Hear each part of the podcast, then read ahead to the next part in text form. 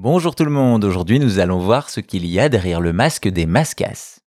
Si vous avez déjà joué à des jeux de la série Mario, vous les avez forcément croisés, dans Super Mario Bros 2 ou dans d'autres jeux du moustachu comme Mario Kart ou Party, mais c'est surtout dans la série des jeux Yoshi qu'ils se feront remarquer.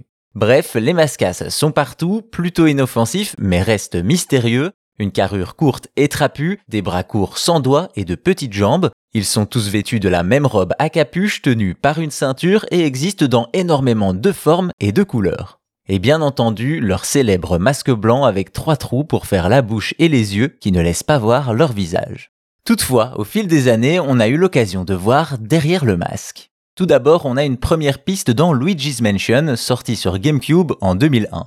Dans le jeu, on croise des mascasses fantômes et pour les vaincre, on doit d'abord aspirer leur masque avec l'arme de Luigi. Et si le petit être regarde l'écran à ce moment-là, on peut voir sa tête démasquée, des yeux jaunes sur un visage noir. Cependant, il y a un problème, les mascasses de Luigi's Mansion sont des fantômes et cela a sans doute un effet sur leur apparence. Explorons alors une autre piste, celle de Mario Power Tennis, sorti également sur GameCube en 2004. Dans celui-ci, un mascasse est jouable et peut donc taper la balle avec les autres personnages, mais surtout, c'est un des rares jeux où son masque tombe.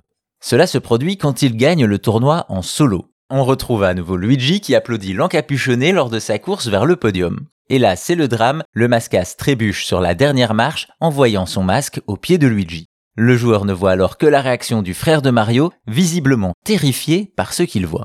Mais ça c'était en 2004 et depuis, deux petits malins ont bidouillé l'arôme du jeu pour changer l'axe de la caméra. C'est ce qui arrive en 2016 et on peut enfin voir à quoi ressemble un mascasse démasqué. Et la réponse est tout simplement rien. En effet, on a juste la zone du masque plus foncé et une bande noire qui suit les sangles qui le tenaient. Cela laisserait à penser que les mascasses n'ont pas de visage, mais ce n'est qu'une théorie, le plus probable étant qu'ils n'ont tout simplement pas été modélisés puisqu'ils ne devaient pas être vus. Malgré cela, on a bel et bien vu derrière le masque d'un mascasse, et ça montre au moins une chose avec certitude, Nintendo ne veut vraiment pas qu'on voit leur visage.